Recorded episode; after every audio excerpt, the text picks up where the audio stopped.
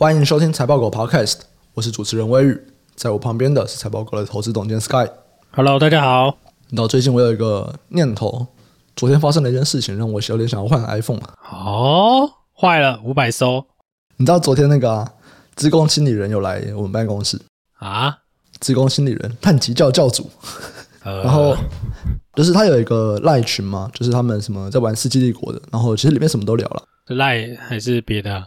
就是赖群，然后他就把我加进去。哎，因为他一直会在他的粉丝团里面讲说，只要开这个群，你的电量就会消耗多快多快。哎，这不是开玩笑的。昨天我大概八点离开公司，离开的时候我的手机还有七十趴的电。然后我吃晚餐，然后去运动。等我离开健身房，大概十点半，哦，这样总共两个半小时哦，我的手机就从七十趴掉不到二十趴了。哎，是你手机电池坏掉了啦？我觉得啊，这个电量不太对，是不是该换手机了？不是啦，这个赖的这个耗电量太夸张了吧？这边一定有地方可以优化的吧？耗电太夸张，简单啊，我就全部都关掉啊。因为它的那个讯息真的是多到爆炸。你是 TG 还是赖啊？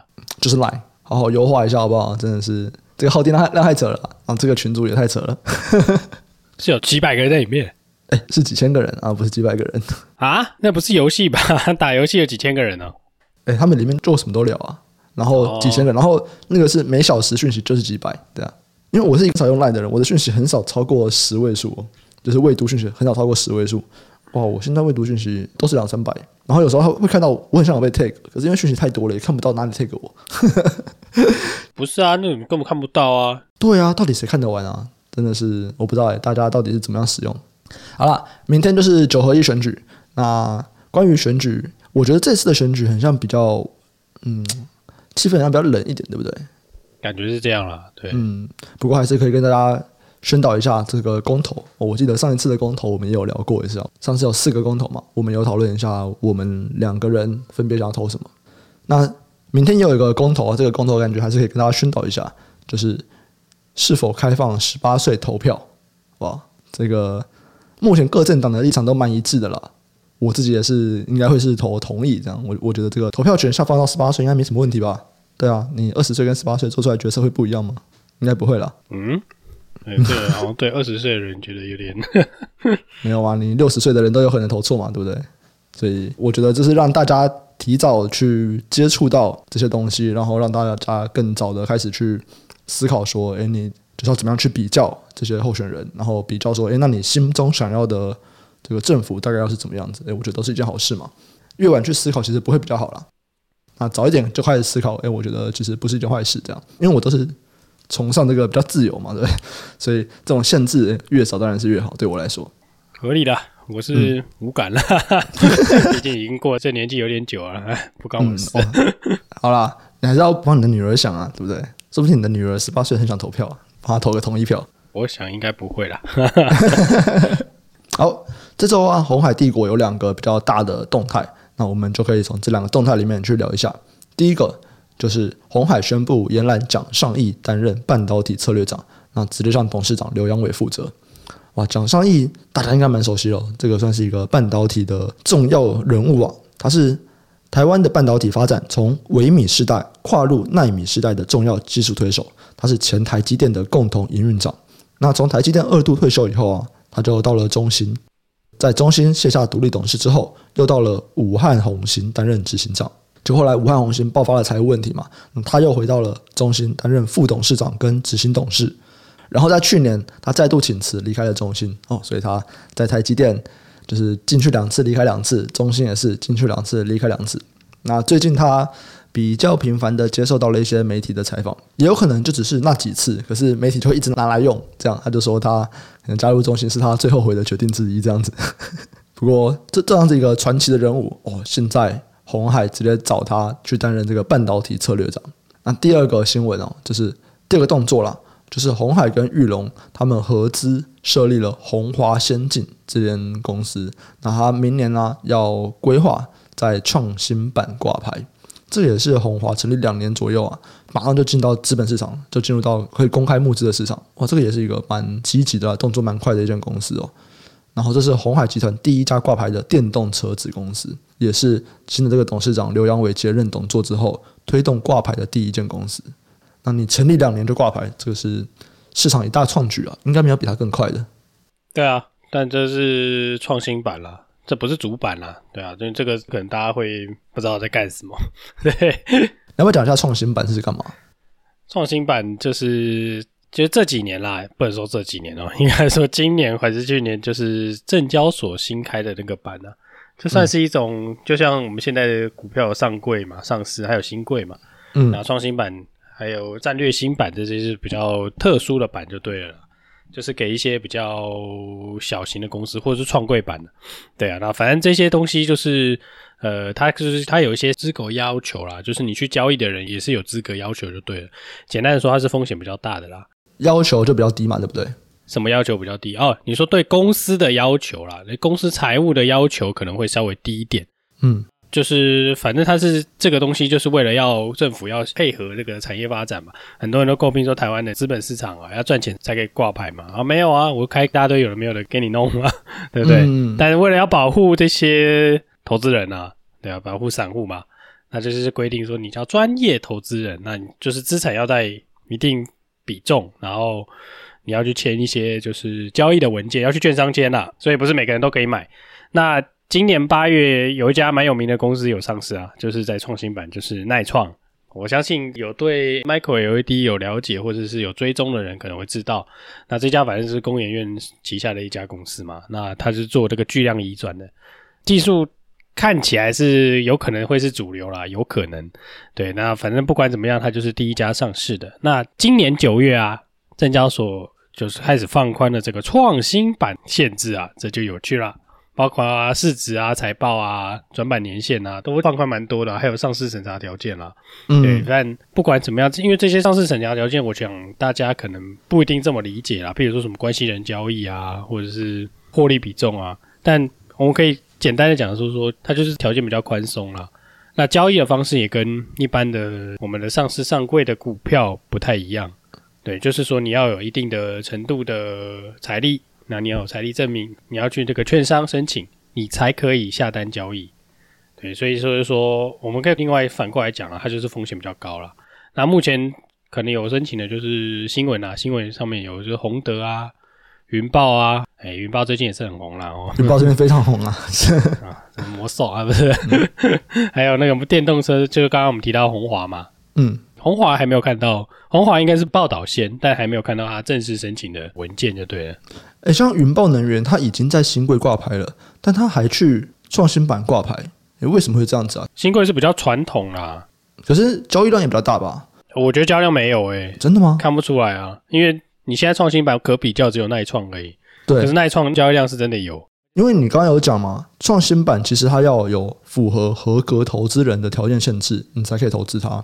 那到今年九月底，合格投资人哦，它的户数总共也才破十万户而已，所以其实它的这个人数相对来说就少很多啊。对啊，所以我觉得还是很难募啦，跟新规也没什么两样啊。嗯，我自己个人的看法啦，你在创新版募资，你又不能公募。就是你的公募就是对这些有限制的特定人嘛？对啊，对啊，我觉得是相对特定的，就是说它不是对我简单来说，你就不是现金增资啦。嗯嗯，对啊，你就不是像现在上市贵公司一样那个现金增资嘛，所以这个就募资能力其实有差别的。对，所以我就很好奇啊，像云豹能源，它已经有一个新贵了，还去上新版的原因到底是什么？就看起来是那个啊，听说交易所有个 KPI 啊，不然干嘛大幅放宽？我也是想在这个支持一下，因为云豹能源是有一点点政治背景的。没有绿能股，宏德也是啊。当然啦，我们如果讲的更直白一点，你现在都要送件了，会送创新板，一定有它的原因啦。就像我们刚刚讲的大幅放宽的那些东西，一定是有东西还没放宽前你不能上。哦，嗯，放宽了以后，哦，你可以来创新板这样。嗯，你刚才其实就讲到了嘛，因为我们都知道说，在台湾呐、啊，你去做太阳能相关的。其实关系人交易比重都蛮重的，对，这个是这个产业的商业模式了。因为其实，在盖一座电厂，通常你就是你可能是跟你的客户合资的，对，就是诶我们一起去盖，所以接下来我发电以后，诶其实我就卖给你，等于算是有点类似募资的概念吧。我们一起合资盖一个电厂，然后以后我来营运生产电给你这样子。所以在这个产业里面，它关系人比重本来就是会很重的。是，所以。这这个有点深入了。那这个这个承销的朋友可能都很熟悉啦，就是一般投资人可能不了解，因为关系交易过高是不宜上市条款的。对，因为其实，在过往的话，我们不要讲这种绿能比较特别的商业模式，但在过往来说，关系人交易过高，你就有很大的做账的空间嘛。那这个财务报表可能就是大家就会很质疑它啦，可能会有弊端这样。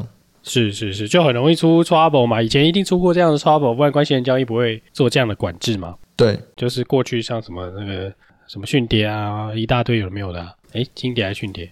那台湾最有名的那个叫什么？忘记了。啊，你说那个杨华吧，杨华就是关系人交易啊。嗯嗯嗯，就是以前的精美客。还有更早的。我说的就是更早的啊，就是以前那些博达案呐。哦，对，博达案，对，就是博达。对啊，博达这些的啊，那因为过往比较多，因为这个证券法规或者是这些限制是渐进的嘛。就一定是有出过这样的 trouble，他才会去锁这种东西啊。就是哪一次哎爆了以后，大家就会去看说，哎，那他当时有什么蛛丝马迹可以看？哦，好，这个可能是一个线索，那我们就把这个线索再加入到大家审查的条件里面。对，没错没错，所以这个就看起来，为为什么法规越来越多，原因就在这里嘛。对对对，总是会有人找到一个洞，然后钻进去，哎，他可能赚到钱了，然后或者是爆炸了，对不对？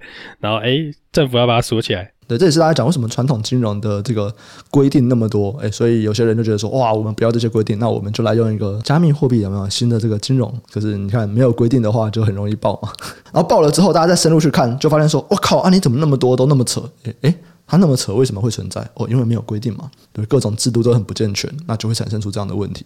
所以传统金融它规定那么多，其实还是有它的原因在啦。对啊，因为这个就是要保护的问题嘛，啊，嗯，啊，你要保护就变中心化嘛。对，然后就会有很多的繁琐的东西了。对啊，所以就有法尊呐，就会出现了一个奇妙的职业，就是法尊。没错，没错，就是遵循这个法令那样子。嗯、觉得有好有坏，我们这之前有讨论过嘛？哪有什么一定好的？嗯，他到最后真的就取舍了，对了。对啊，现在讲这个就哇，好像有点印证了之前讲的，谁管你啊？嗯，好，回到我们前面讲红海这个，所以看红海的这两个动作，第一个。他找蒋尚义来担任这个半导体策略长。第二个，他的合资的这个电动车子公司要挂牌。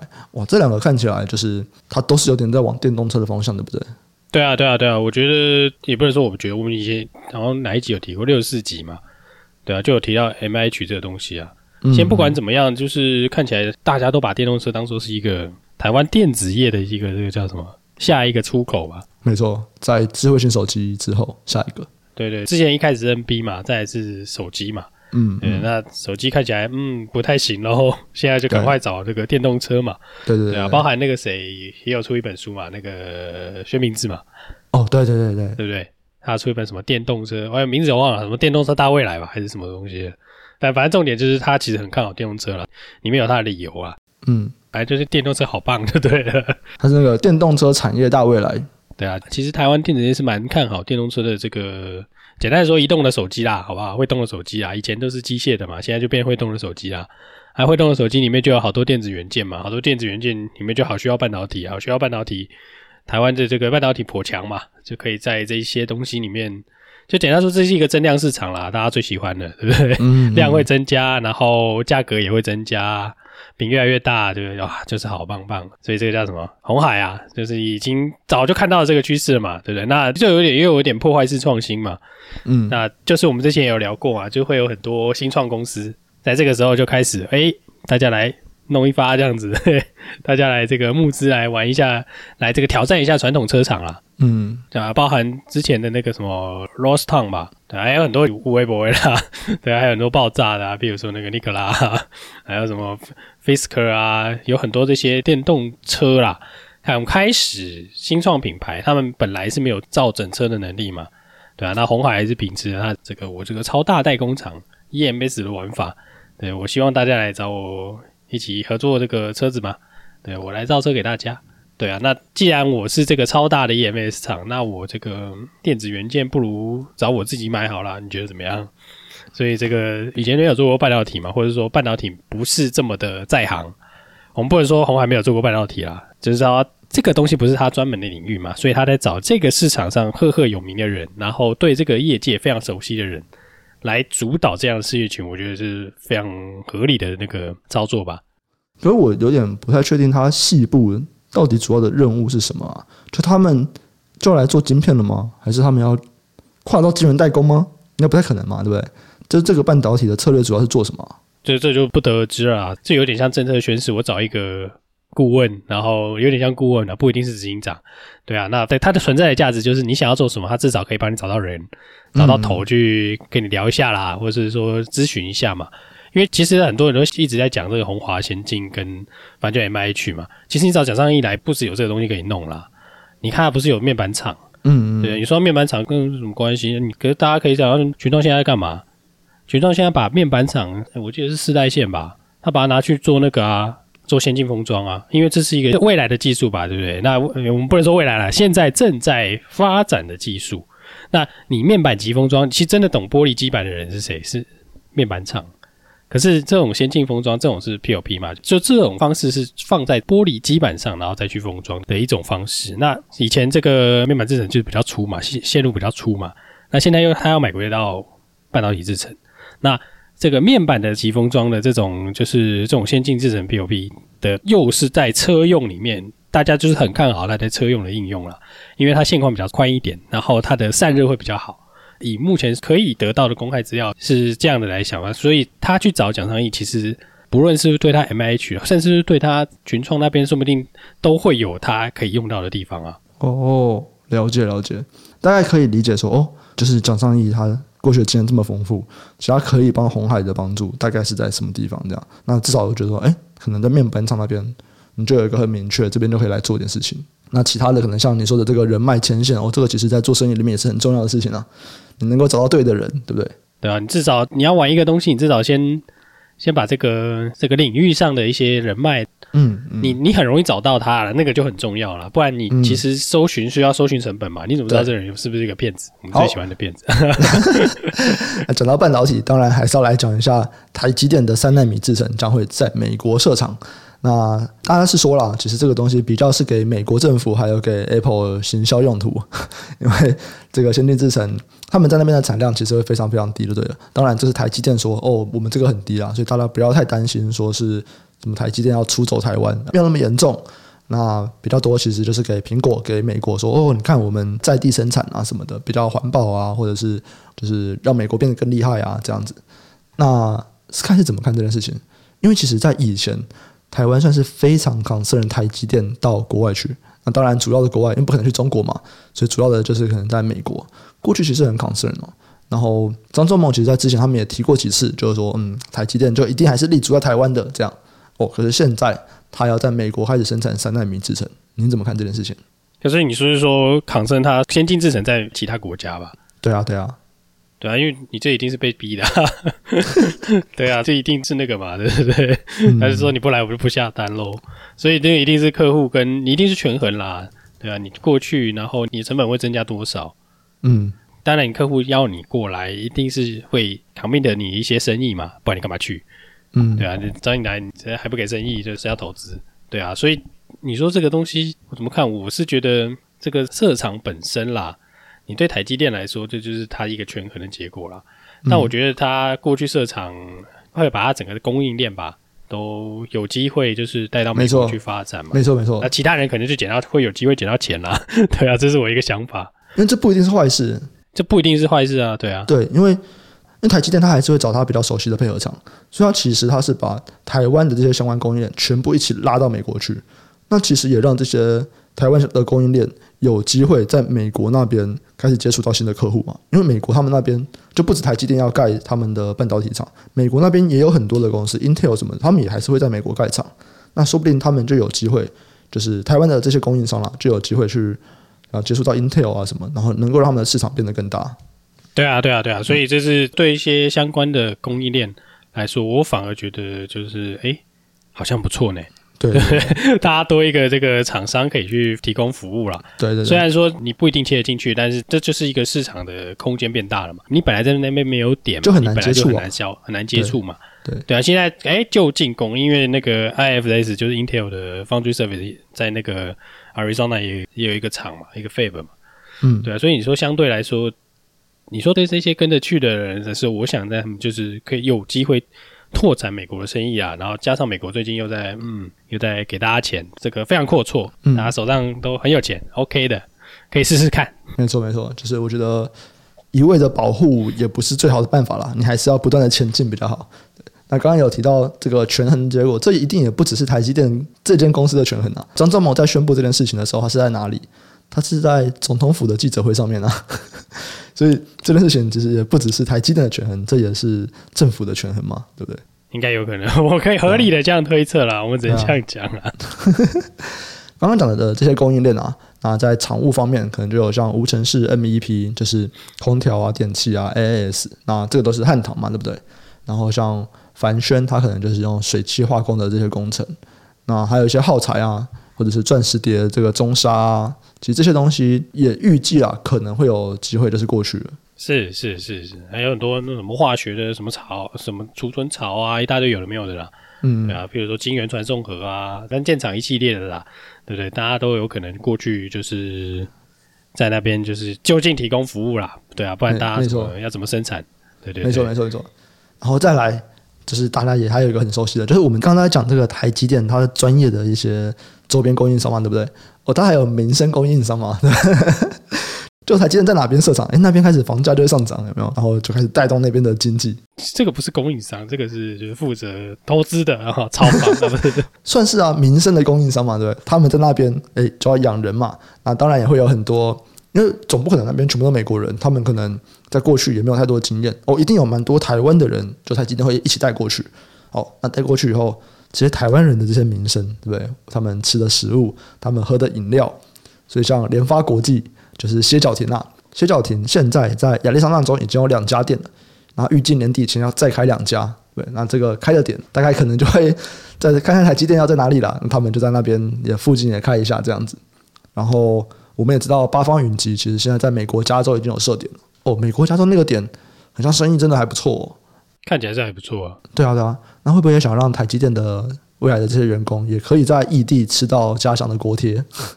感觉短期比较困难了，以他的扣点模式，因为他跟谢小婷不太一样啊。嗯嗯，他都是直营嘛？诶，不是不是不是直营，是因为他有那个工厂。哦，中央工厂，因为饮料店其实比较好先过去，是因为它那个东西的运送，它可以就是不用有中央工厂，然后你的这个加盟组在那边先找加盟，因为其实有很多不止歇脚亭啦，就这个很早期去的啊，像那个八十五度 C 就很早期就去了嘛。嗯，对啊，他那时候也是先开几家店试试看嘛，然后还觉得哦不错哦，好赚钱哦，那我来开一个，来加建一个中央工厂。对啊，那盖了中央工厂以后，它也慢慢的扩大它的那个服务的范围啊。哎，可是我记得八方云集不是先盖中央工厂吗？对啊，所以运营的模式是不一样的啊。八方云集是中央工厂盖下去，以它的那种供货能力，它就是在要要在中央工厂附近嘛。哦，真的哦。我们不能说附近的，就是供应半远啦。它就是有一个供应半径，但它如果离开那个供应半径的话，它的东西就会变，就是战斗力就会下滑，那个品质可能就会不一样。哦，真的哦。就是你卖不一样的东西，食材，嗯，所造成的啊。啊，因为锅贴那个我略懂，对，它那个运很远很麻烦，因为那个肉啊有一个特殊的温度，嗯，就是如果离开那个温度的话，运送会就不好吃。他们就是不是有标榜当天的这个配送嘛？哦，真的吗？对啊，有有那一定两配哦，甚至有一些可能更多。哎，可是不是很多人会买冷冻水饺回家吗？那就不好吃啊，他们都现包，你没发现啊？哦，哎，我真的没发现这件事情呢。对啊，我说至少在台湾啦，美国我没去过啦，就美国的店我没去过啦。嗯、但嗯，那可是你那个珍珠奶茶那个就不一样啦，对不对？那个就可能有别的方法。他们的存放就比较没有那么严格啊，相对来说是没那么严格。像八十五度 C 为什么也是需要中央工厂？那弄面包啊。哦，嗯，对啊，我面粉那一些的不是面粉啊，现在不是面粉，那边慢慢揉了啦。现在那弄起来至少要烤之前，就是弄到一定半成品，嗯、你可能就是在中央工厂就先完成。然后再去品到各个门店，然后我就把它放到烤箱里面就好了。不然你可能要买一条烤箱线，那个好几台机器嘛，就很贵嘛。对啊，那你这样成本才会压低嘛。所以就要看不同业态啦。像以前大家不是说那个为什么美国珍珠奶茶不好喝，就是因为它珍珠不能久放，要么就会硬掉嘛，要么就那个滋生细菌嘛。你是说煮好以后不能久放吧？对啊，对啊，但是煮之前是可以的。煮之前哦。就是那一团淀粉是可以的，对啦，你要这样说，是可以运比较远啦。那不就是煮不好而已吗？也不只是煮不好诶、欸，好像口感会有变化啦。你说那一团淀粉摆久了，口感也会有变化？呃，你譬如说你低温配送弄久了，它可能会有一些变化。当然，这个是有技术进步的，这是以以前会这样，现在看起来是比较不会嘛。嗯，现在还有小包装的，你知道吗？你说珍珠小包装吗？真空包装，你直接打开加到那个饮料就好了，不用煮。啊，那你说已经煮好的，然后真空包装？哎，对对对对对，没错，就是这么酷。哦，现在很酷呢，怎么让我想到那个？现在全家跟 seven 不是都会有那个啊？对啊，就是那个啊，就温泉蛋真空包装。不是啊，现在全家全家跟 seven 不是也有卖珍珠奶茶？哦哦，对对对对对，对啊，就是那样的东西啊。以前是不能卖的，以前很难卖嘛，因为以前一定超难吃。其实不难吃诶，就现在的 seven 的真的珍奶不难吃诶。对啊，就是技术进步啊，以前你是不可能这样做的。哦，你这样做，它就是你真的会超难吃的啦。对啊，可是因为这个一不断的改良嘛，现在变成是说连便利商店也可以卖这个。那是不是当然，你也可以运到更远的地方嘛？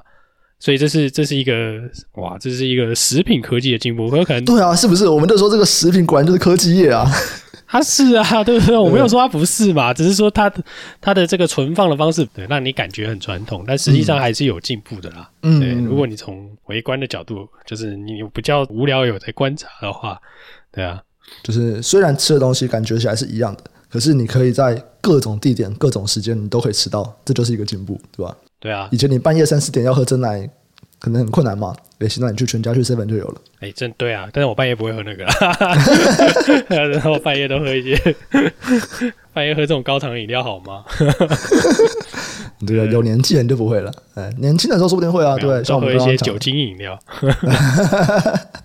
哦哦，原来如此，所以你半夜是不喝高糖，你是喝高酒精的这样子。哎，对对对对，我们不喜欢越喝越清醒的感觉了。好，然后然后要提醒大家一下，晚上摄取酒精的话，会造成你的睡眠品质降低，好不好？哦，就是如果在意睡眠品质的，晚上不要喝酒啊，一杯也有事情。好，早上喝 可以。哎，早上喝真的真的早上喝会比较好。对，真的，如果是对身体来讲的话，好，没问题。那我来喝吧。